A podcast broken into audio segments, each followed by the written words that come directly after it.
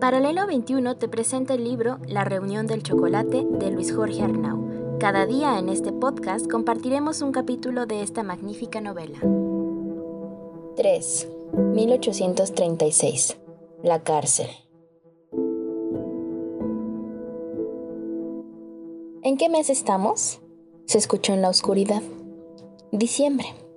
Se nota por la humedad del aire. Esto siempre está húmedo, rumió alguien desde la pared del fondo. ¿De 1834, 1835? No, 1836. ¿Seguro? Seguro. Habían pasado 15 años del final de aquellas refriegas independientes. En septiembre de 1821, Iturbide había entrado a la otrora capital novohispana, sellando públicamente su victoria con tres garantías. El país era libre para lo que viniera, incluyendo los propios sueños de grandeza de flamante libertador, quien se había pasado al bando independiente justo a tiempo para concretar alianzas y cerrar el círculo de violencia y muertes absurdas en ambos lados. Aquel día lejano, la marcha de la victoria había resultado esperanzadora. La capital lo recibió festiva pero cansada, tras muchos años de preocupaciones y dolores, de inquietudes diarias por entender qué estaba sucediendo y de ocultarse de unos y de otros, de muertes y caudillos breves de una sucesión de libertadores y batallas perdidas por todos, hasta aquel día en que se empezaron a acuñar nuevas palabras como país, patria, México, y la gente empezó a soñar con otro sentido de gobernar y ser gobernado aunque también se sentían los miedos profundos de los peninsulares que habían decidido quedarse y los criollos y mestizos que estaban irremediablemente ligados a ambas tierras. Empezaba otra historia y el libro estaba abierto, con páginas vírgenes. Los vecinos se arremolinaron en las calles y las acequias de la Ciudad de México para ver el paso del ejército, el primero realmente propio, que ante el reconocimiento público disimulaba su largo agotamiento ataviado con un sombrero de plumas y una capa exorbitante que mostraba reminiscencias monárquicas, aquel hombre rubio, hermoso, saludaba desde su caballo hacia las damas en los balcones y hacia el pueblo en las esquinas. Era un momento que muchos habían pensado imposible. Colgados a las farolas, los niños descalzos celebraban la alegría de una ciudad atribulada que recuperaba la respiración. Los vivas a Iturbide eran sinceros, porque bajo aquella desproporcionada capa había llegado la paz, al fin. Eso era historia antigua y desconocida, al menos para el preso en Filipinas. Durante los siguientes tres lustros, a aquel desfile se habían pasado por la negación en España ante lo sucedido, los sueños y los leves intentos de reconquista, las propias contradicciones mexicanas con grupos ansiosos de probar ellos mismos el poder, los resentimientos, las venganzas grandes y pequeñas, los primeros y muy tibios acercamientos entre los dos estados, la necesidad de adecuarse a la nueva relación, la contundencia del hecho de que eran ahora entidades independientes, las negociaciones y la firma final del Tratado de Reconocimiento de la Independencia, una penosa asimilación, una larga noche de lamerse las heridas después de tres siglos de unión y dominio, independencia y amaciato y sociedad, y guerra entre ambos países. A las 3 de la tarde europea de ese 28 de diciembre de 1836, bajo un frío reseco que le afectaba la garganta, María Cristina de Borbón caminó al salón de acuerdos del palacio y estampó su sello en unos documentos históricos y aburridos. En nombre de su hija Isabel II, una reina de seis años, signaba en Madrid, en un evento discreto, fugaz y sin brillo, la declaración final de amistad con el nuevo país. En su agenda como regente había en esos momentos otras cosas más urgentes para lo que quedaba del reino, asuntos de Estado que requerían una mayor atención, como los carlistas y la guerra librada a las puertas de Bilbao, que tratar de revivir pasados visiblemente muertos y enterrados. La nueva realidad era otra y había que manejarla. Se trataba ahora de una España sin México, aunque también de un México sin Texas, dos naciones disminuidas que empezaban a verse con otros ojos, lo evidente era ahora oficial. Ese día, como los anteriores en aquel presidio del otro lado del mundo, el interno había comido lo mismo de siempre, un caldo espantoso de origen desconocido, quizá tapioca, y un trozo de pan de arroz que a fuerza de costumbre ya no sabía a nada. Lo importante era matar el hambre antes de que el hambre lo matara a uno. Aún no llegaba a los 60 años, pero su apariencia era de 120. Había perdido seis dientes en el último año, dos de ellos arrancados de manera casi brutal por el extraño médico sacerdote sargento de la prisión, intentando reducirle aquella descomunal hinchazón que se clavaba en su mandíbula, taladrándole desde el pómulo hasta los recuerdos. La cirugía había sido carnicera, dejándolo tirado durante dos días, crucificado por espantosos espasmos ante los cuales usaba como único analgésico la presión de su propia mano contra el punto masacrado.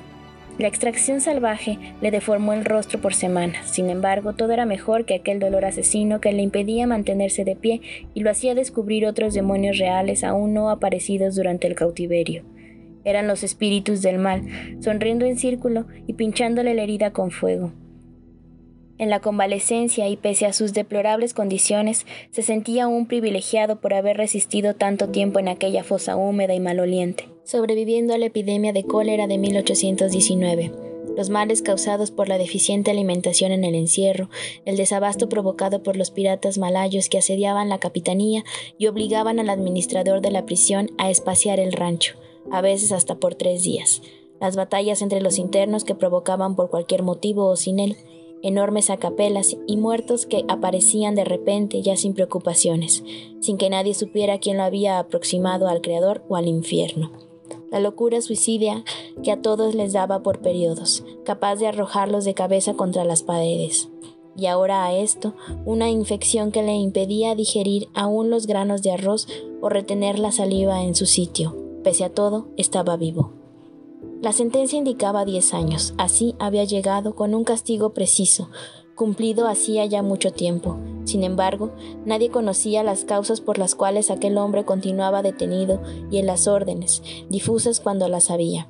No prometían algún cambio en la situación jurídica de uno de los huéspedes más antiguos de aquella prisión perdido en la cuenta de los días que llevaba su encierro y que, seguro de su terminación, preguntaba a todo aquel que asomara por la pequeña mirilla en el portón sin que alguien tuviera indicios del procedimiento a seguir para liberarlo. Durante varios meses, antes que el desencanto se tragara su voluntad, la misma pregunta salía cada mañana a través del enviado para dar los alimentos a los presos. Mi condena ya terminó, ¿Pueden revisar mi situación legal? Ya debería estar libre. Silencios de todos colores iban de vuelta tras sus ruegos y le hacían saber sin decir nada que alguien lo había condenado a muerte en aquel agujero desde el que se aferraba a volver a ver la luz sin sombras. Tal vez me maten, pero yo no me muero.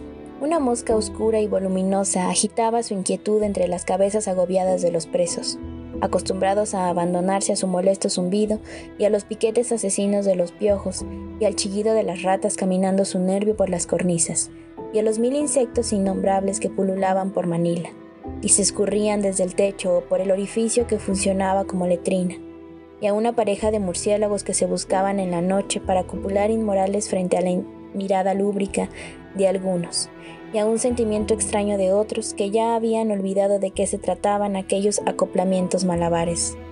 Un caótico hacinamiento de fauna menor, combatiendo con los presos por un espacio vital en aquel mortal agujero. Frente a los chirridos y los aleteos, las noches luchaban sin éxito por ser silenciosas. Para muchos, eso era la verdadera muerte. La falta de vida llegaría después. La mosca logró dar tres giros, ganando confianza y luciendo su alado poder, pero una distracción instantánea la llevó demasiado cerca del único brazo de Juvenal Maitorena, asesino a sueldo y uno de los múltiples hijos bastardos del gallego capitán Juan Bedoya, hombre de mala fama y mala muerte en aquellos océanos asiáticos. El brazo relampagueó en el viento y trituró al insecto contra su propio pecho seguido por la explosión salvaje de un grito que lo hacía inconfundible en las galeras. No hay más Dios que yo. Se trataba de un Dios vengativo y voluble que odiaba por costumbre a todos, el mexicano entre ellos, porque miraban el sitio de su brazo ausente y quizá reían, quizá se burlaban de su aparente incapacidad que no era tal. Sus compañeros de celda lo habían atestiguado en el duelo a muerte con otro interno que lo llamó inválido y falleció tras una impresionante batalla de varias horas. Ante la indiferencia de los guardias y el miedo a involucrarse de los compañeros de celda que los veían sangrar, resoplar, golpearse una y otra vez, salpicando sangre en todo el cuarto, hasta que un cadáver quedó tendido en una esquina y el corpulento juvenal gritó al viento: para que lo escuchara hasta su padre muerto, 20 años atrás. No hay más Dios que yo. El grito de guerra se repitió con frecuencia. No hay más Dios que yo. No hay más Dios que tú, contestaban los reclusos. No lo olviden. No lo olvido. Se escuchó al fondo entre las sombras. No lo olvido, rumió algún otro. Tras tantos años había aprendido a no encenderse dentro de aquellas cuatro paredes si deseaba sobrevivir. Aún con el minúsculo cadáver pegado a su pecho, aquel energúmeno giró sobre su costado y recuperó su sueño eternamente bufado. Eso es todo lo que recuerdo contestó el mexicano con indiferencia durante el interrogatorio al que fue sometido la mañana siguiente por los guardias. Tras destrozarla la mosca, regresó el silencio y me dormí. No supe quién mató a Maitorena. ¿No habrás sido tú que reniegas de los españoles? Apenas puedo moverme, el dolor de muelas me tiene derrumbado. Todos los presos de aquella celda tenían motivos de sobra para empuñar un arma contra el monstruo, por lo que era de esperar la complicidad en el silencio. El corte en la yugular había sido limpio, con un objeto de filo perfecto que nunca apareció. A media tarde, tras sacar el cadáver, las autoridades decidieron castigar a los internos retirando la comida hasta que alguien confesara una muerte que nadie, en apariencia, había visto. Fueron los cuatro días más violentos para el prisionero venido de América, en aquella enorme reclusión filipina. El muerto era, al fin y al cabo, hijo de un peninsular, y como tal no podía permitirse violencia en su contra por lo que dejaron a su propia suerte y a la ley del más fuerte de determinación de sentencia. Querían un culpable y había que dárselos o morir de hambre. Durante cien horas nadie pudo dormir. Sabedor de que no podían faltar con su vida la deuda con el Estado español y así retirar el embargo de alimentos. No hubo días peores en aquella cárcel isleña. A la hora de los alimentos, la rejilla se abría para dejar pasar la voz del celador en turno. ¿Confesó alguien? Ante el silencio, debilitado por la edad y la infección, el viejo se sabía incapaz de sobrevivir en aquella batalla a muerte que se avecinaba, mostrándose en los descontrolados sentidos de los presos, por lo que buscó el refugio de una esquina esperando inútilmente pasar desapercibido. El resto de los reclusos hacía sus propias estimaciones sobre el eslabón más débil a ser entregado a cambio del manco. Al sur, Dos paredes se entrelazaban muy cerca del sitio donde se amontonaban los desechos. Era seguramente un sitio ideal para ser olvidado, pues la intensidad de los hedores era apocalíptica. Ahí, apretujado contra sí mismo, podría comprobar la facilidad con la que podía convertirse en objeto y dejar de pensar por horas. Desconectado de hambre y de los recuerdos y de las ideas y de las necesidades, como si su cerebro no fuese más que un hueco lleno de vida. El único motivo que lo traía de regreso a la vida era su cristiano temor al suicidio por abandono, pues más de una vez llegó a comprobar que en su trance estaba olvidando la natural función de respirar. Finalmente, contenida por milagro, la violencia estalló entre los 19 hombres, ya fuera de sí. Las amenazas dejaron de serlo y las agresiones aparecieron en plenitud, aderezando las discusiones y los veredictos. Unos a otros se empujaban, se escupían, reñían, recordando antiguos conflictos que pudieron provocar aquel asesinato.